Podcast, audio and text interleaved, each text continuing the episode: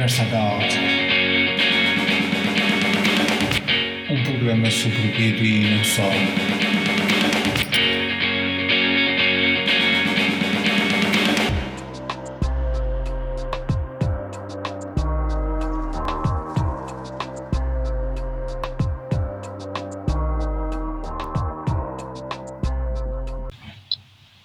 Iniciamos mais um episódio do nosso podcast. Desta vez o nosso convidado é o Rodrigo de Matos. Tudo bem, Rodrigo? Tudo bem. Uh, boa noite, quer dizer, eu não sei, uh, aí será boa tarde. Boa tarde.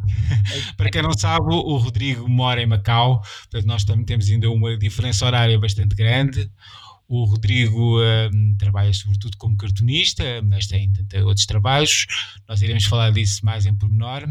Olha, Rodrigo, podias falar um pouco como é que começou a, a, tua ligação com a banda desenhada, a ilustração, o cartoon, quando eras mais novo? Bom, uh, começou enquanto leitor, claro, né? como terá sido com toda a gente. Uh, eu, era, eu era pequenino, estava a aprender a ler e o meu pai comprou-me umas, umas, umas revistinhas de banda desenhada do, da Disney. Eu vivia no Brasil na altura, a gente tinha a versão brasileira das, um, da banda desenhada da, do Walt Disney, o Pato Donald, Mickey, uh, Tio Patinhas, e, e, foi, foi essa a minha primeira, a minha primeira paixão com a, com a banda desenhada. Depois descobri autores brasileiros também, o mais conhecido é o Maurício de Souza, não é? que faz a Mónica e o Cebolinha e o Cascão, essas personagens, e também comecei a colecionar eu desde pequenino tinha esta tendência para colecionar coisas, não é? E então fiz uma. Cheguei a ter centenas de, de revistinhas de, de banda desenhada, não é? De quadrinhos, como a gente chamava lá no Brasil.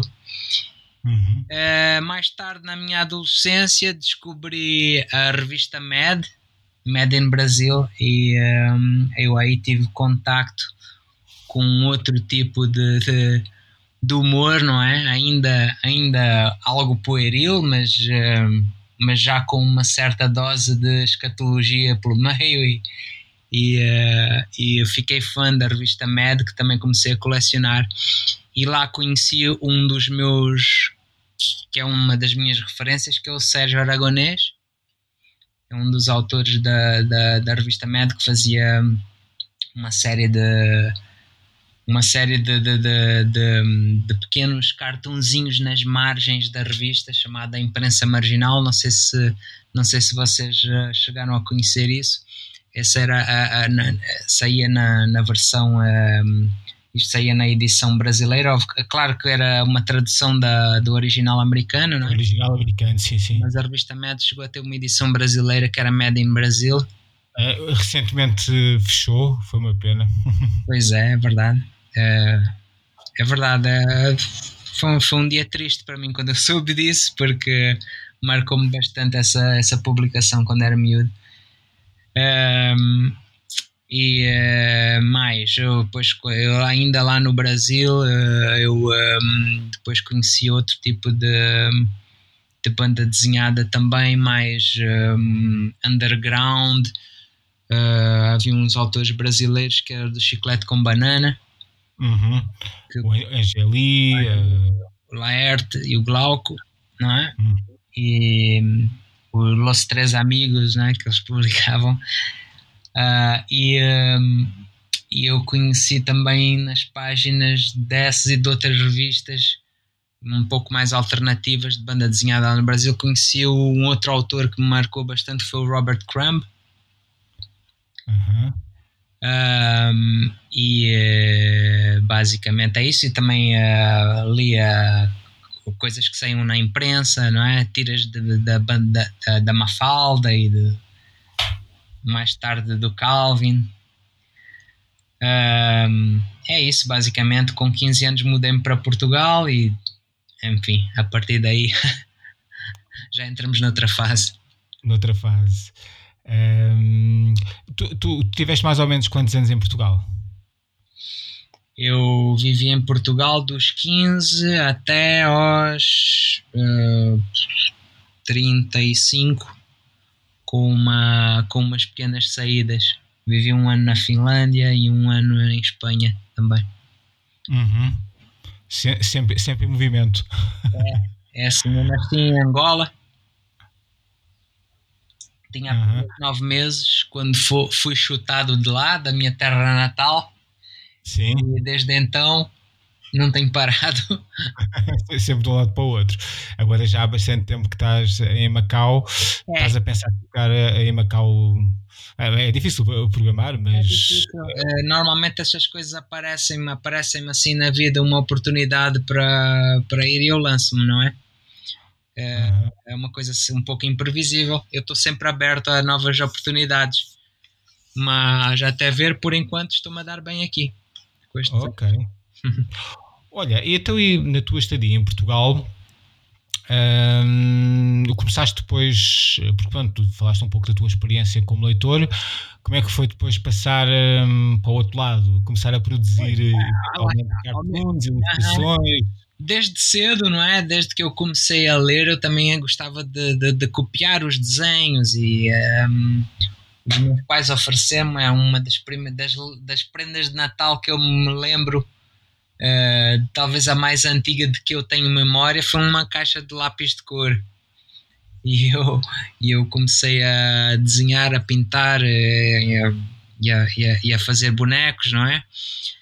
Ehm, quando era bem pequeno, tinha, talvez, tinha menos de 10 anos quando comecei a desenhar nos cadernos com um primo meu que também gostava de desenho, umas bandas desenhadas de terror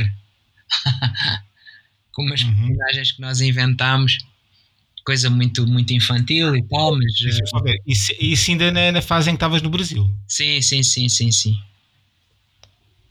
Eu fui para o Brasil bebê e saí de lá com 15 anos. Isto Com 15 anos. Nesta devia ter menos de 10, devia ter uns 8, ou- 8 ou 9 anos quando comecei a fazer essas bandas desenhadas de bandas desenhadas de terror com o meu primo Gerson. Ainda lá vive no Brasil. Ok. Então, e quando, quando estiveste em Portugal, te consideraste também a fazer essas bandas desenhadas, ilustrações? É, ah, mais ou menos. Eu quando entrei, ah, quando eu cheguei a Portugal, entrei no, no décimo ano do liceu, não é? Na altura.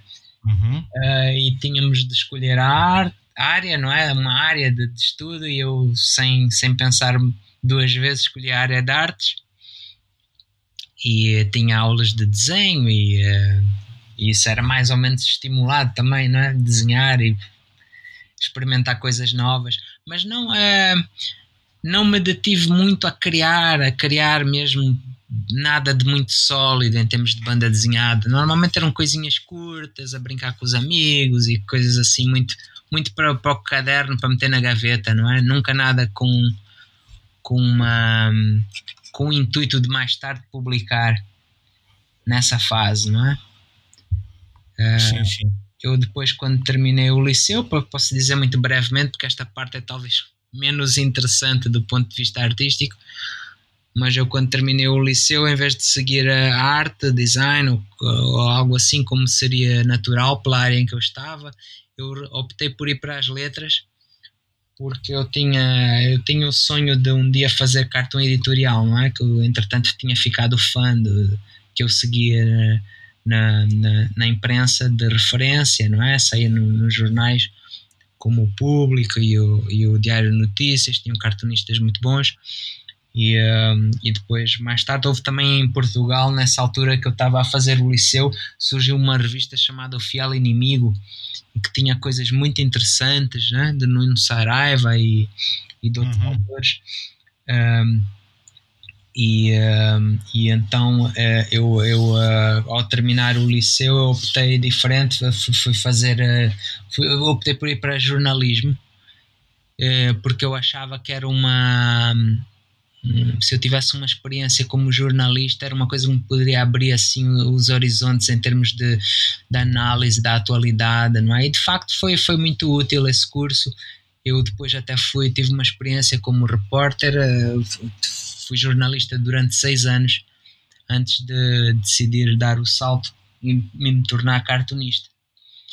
Uh, eu estava, eu trabalhei no público, tive um percurso pela imprensa especializada e depois acabei a minha Isso, carreira. eh, já agora, para, para os ouvintes terem uma ideia, quando é que começou a tua colaboração com, com os jornais portugueses? Mais ou menos em que ano? Olha, uh, eu quando terminei a minha carreira como jornalista, quando resolvi encerrar uh, esse, essa fase, eu, eu fui para a Espanha um ano para estudar um curso de ilustração. Foi em 2005. 2005, ok. Mudei-me para a Espanha e fiz lá um curso de ilustra ilustração editorial e de imprensa pela ESDIP, a Escola Superior de Desenho Profissional de Madrid. E, um, e, depois, assim que terminei esse curso, surgiu a oportunidade de, de eu começar a colaborar com o Expresso que ia lançar uns conteúdos exclusivos para a internet. Eles uh, lançaram uma série de blogs uh, nessa altura, uh, com blogs de opinião e, enfim, uma variedade grande de, de conteúdos e não tinham nenhum cartunista. E eu cheguei lá, foi assim, tar, ser o, o homem certo, estar no momento certo, no lugar certo, não é? Aquela Exatamente. Uh, então comecei a colaborar com eles e eu fiz um blog uh, que se chamava O Mural da História. O mural de humor, não é? Uhum. Isso em 2005 uh, ou 2006? Isto já depois do meu curso, portanto começou, isto foi em novembro de 2006. 2006, ok. Eu dei início a esse blog com um cartoon na altura sobre o referendo do aborto. Sim, o, tempo, o tempo que já passou. O assunto da, da, que estava em voga na altura. Uh, comecei a colaborar, tinha uma, uma previsão de fazer dois, dois cartões por semana, uh, pelo qual receberia, não, não me lembro agora exatamente quanto, mas eles uh, em pouco tempo resolveram passar de dois para três cartões porque gostavam da, de ter uma, uma regularidade maior, não é? uma frequência maior do meu trabalho a aparecer, porque era uma coisa diferente, dava, um, dava uma, uma diversidade boa, não é? Lá para o site dos. Uhum. Entretanto, o meu trabalho ficou conhecido lá dentro do jornal, até que em, em 2012 já estava cá eu em Macau e surgiu uma oportunidade de começar a colaborar também com a edição em papel do jornal. Uhum. Começaste então a fazer. Então comecei a fazer um cartoon para o, para o uh, caderno de economia, que é onde eu ainda publico no jornal. Diz-me só uma coisa, para, para, até para os ouvintes terem noção. Sim. Tu trabalhas em exclusividade, nessa, já nessa altura trabalhavas em exclusividade como cartunista ou ias fazer outros trabalhos? Uh, nessa altura, só como cartunista. Uhum. É. Ok. Entretanto, uh, enfim, o, ao início o meu, meu uh, o que eu recebia não era muito, dava para com um certo esforço, não é? Eu dedicava-me a isso em exclusivo, mas passado pouco tempo a minha situação melhorou, não é? E o meu trabalho começou a ser reconhecido dentro do jornal e foi o suficiente para eu uh, conseguir a minha autonomia, não é? Só a fazer.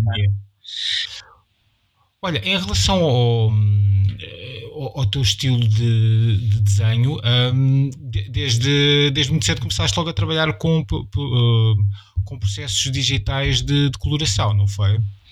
É, o meu, o meu trabalho logo de início era feito todo em papel e até a fase de, de entintar, né, chamar-se entintar, que é passar a fazer o traço, o traço negro bonito. Arte final, arte final. Depois eu, uh, eu um, digitalizava essa linha preta e, um, e depois coloria com o Photoshop. Uhum. Esse era o meu método na altura. Hoje em dia eu já utilizo, eu já utilizo uh, outro tipo de outro tipo de recursos. Aqui tem uma, não sei se interessa dizer o, o sim, sim, sim, não, que eu tenho. Uh, isto é sem querer fazer publicidade, mas às vezes até pode ter autores que se interessem por por, uh, por saber que, que, que materiais é que se usa, não é? eu tenho uma Wacom Cintiq, a mesa digitalizadora aqui do, em que desenho diretamente, não é? Desenho diretamente no ecrã. Uhum. Uh, e, e, portanto, trabalho diretamente no Photoshop.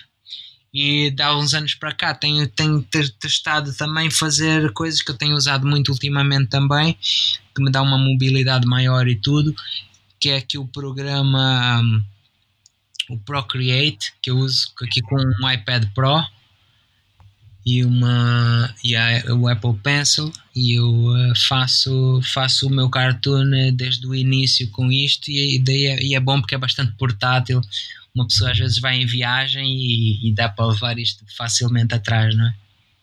Sim, sim. Olha, eu, eu sempre achei o, o teu estilo de, de desenho um, com fortes ligações à banda desenhada, até mesmo em algumas expressões e. Uh, às vezes surpreende, uh, pronto, uh, porque é que não começaste a fazer, uh, ou porque é que na, no, nos jornais nunca te pediram para pa, pa criares uma tira específica? É, realmente, uh, quer dizer, é uma situação que eu próprio já podia ter tido essa iniciativa e a verdade é que tem aqui algumas ideias. Uh, tem-me faltado um pouquinho aquele, aquele clique de eu penso eu estou a pensar em breve começar a desenhar uma uma tira cómica tenho andado aqui a, a, a, a magicar muito aqui à volta do, do, do, formato em que devo usar, se devo ir para aquela tira tradicional horizontal, não é? Ou se devo fazer uma coisa mais com uma distribuição mais que resulte mais prática para se ver num telemóvel, por exemplo. Hum, ainda estou ainda para ver ainda como é que vou como é que vou fazer. Vou estudar aqui um pouco para saber qual é que é qual é que é o formato que tem mais futuro aqui para mim. Sim, depois da, da publicação, até porque tem, tem vindo a acontecer alguns fenómenos curiosos, de, ah, por exemplo, no caso dos webcomics, mudou-se um bocadinho, muitas vezes, às vezes, quando estamos a ver aquele, os webcomics, já não é bem a referência de uma página, mas como é para ver no, no próprio computador, é scroll bar, portanto, muitas vezes aquilo é contínuo, quase nós nem percebemos quando há uma separação entre de uma página para outra. Uh, agora também há bandas desenhadas no Instagram, que é quase quadradinho a quadradinho, e depois tem que estar a ver, como é mais a lógica de ver no telemóvel. Pois. para além da, da, tira clássica, que, era, que se aparecia muitas vezes nos jornais, que era com quatro quadradinhos, na, sim, na, é, é um pouco, sim, é um pouco chato porque Uh, quem está habituado a ver banda desenhada de, de, gosta de, uma certa, de um certo dinamismo e diversidade né, na variação de como a coisa é apresentada e tal. Isto, fazer as coisas nesses moldes, torna-se torna um pouco limitativo, não é? Os quadradinhos hum. todos do mesmo tamanho e com o mesmo formato.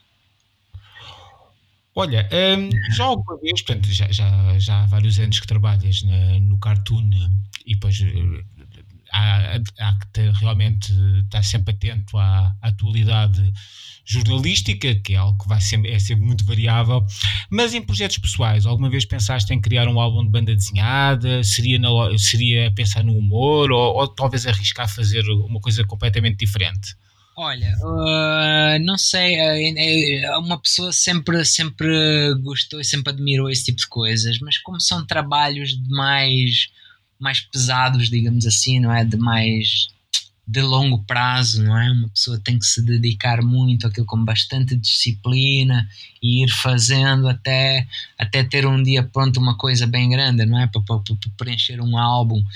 Uh, eu acho mais provável uh, que isso possa acontecer um dia uma coletânea de coisas pequenas, não é? Uh, ou seja, começar a desenhar uma, uma, uma, uma tira e um dia poder reunir um, um período grande, não é? Com, com, com várias páginas de, daquilo, uma coleta, uma, um apanhado do melhor ou algo assim. Mas um álbum grande com uma narrativa maior e complexa, uma história maior e tal, acho pouco provável que eu vá enveredar por aí assim em breve. Uhum. Não é assim algo que, tenha, que estejas a, a planear. Faz parte dos meus planos.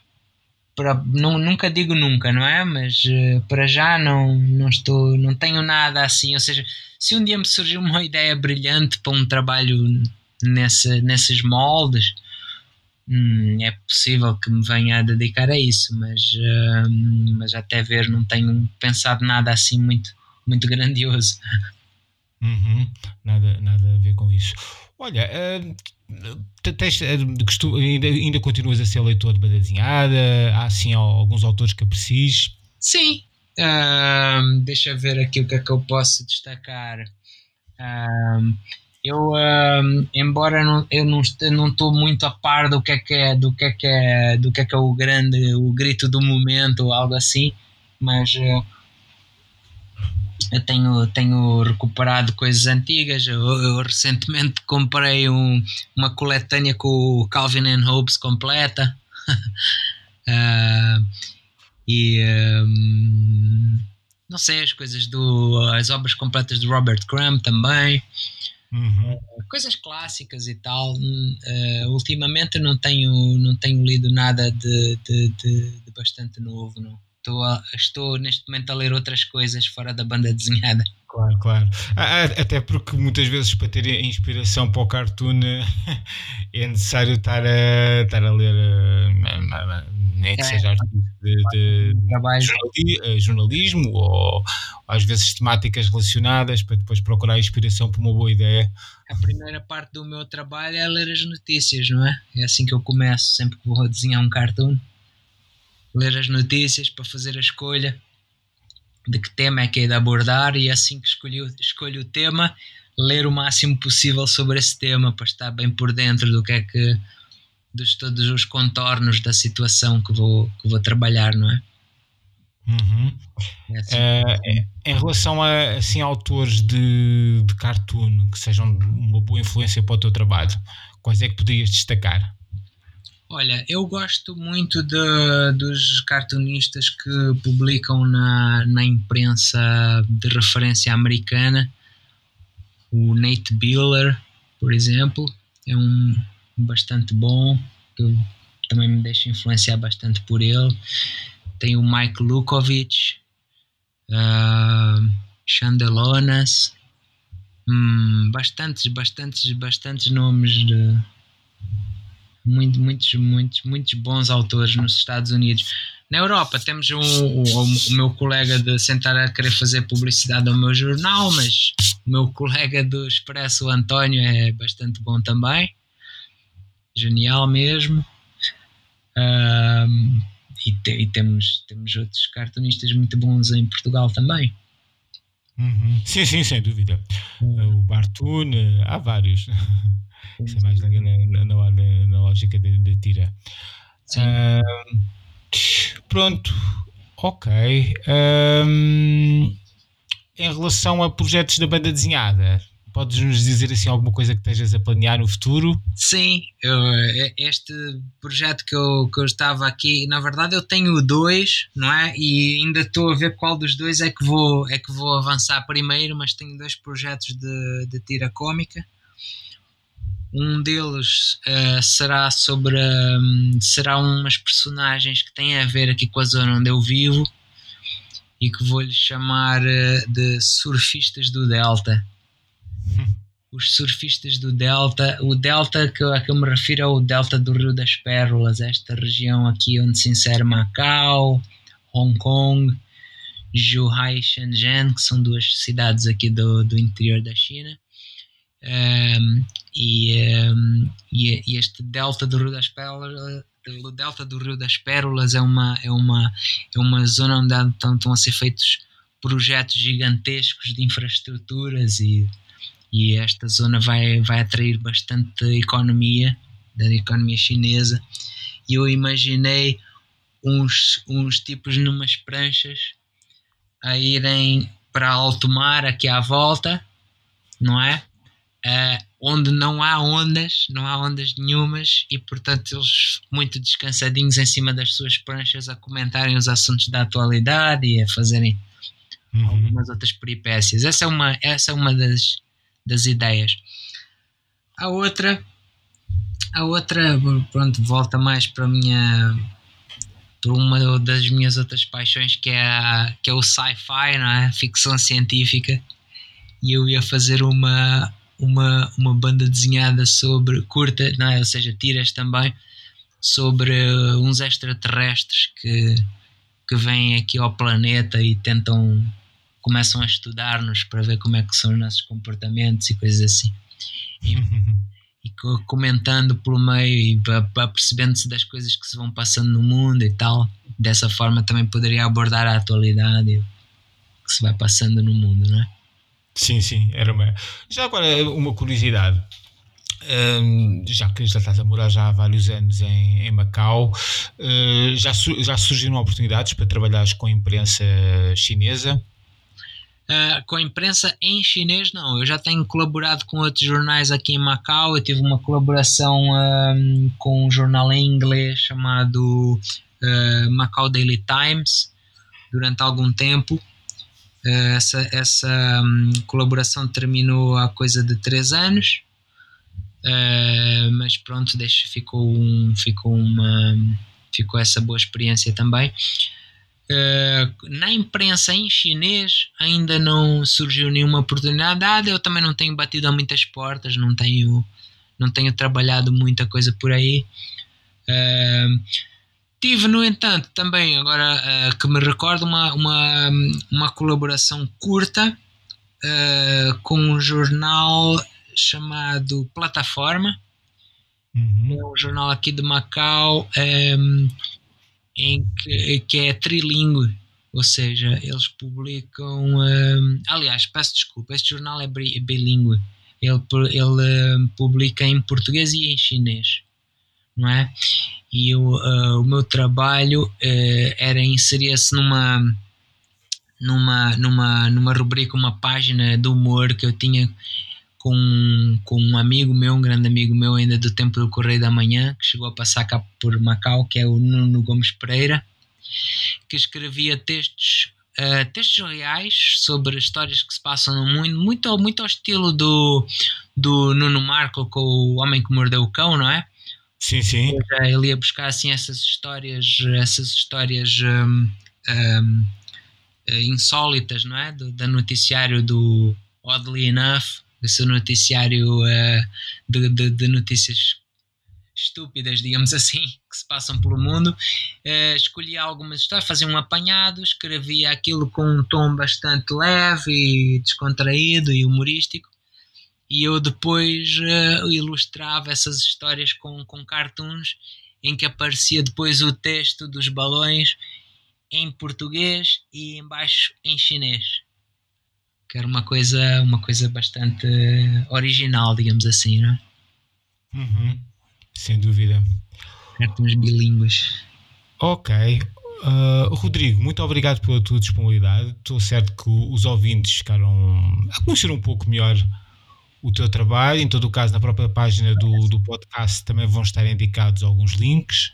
Ok. Um, tu já... Eu agradeço, Sérgio. Foi um prazer falar contigo e uh, sempre à disposição.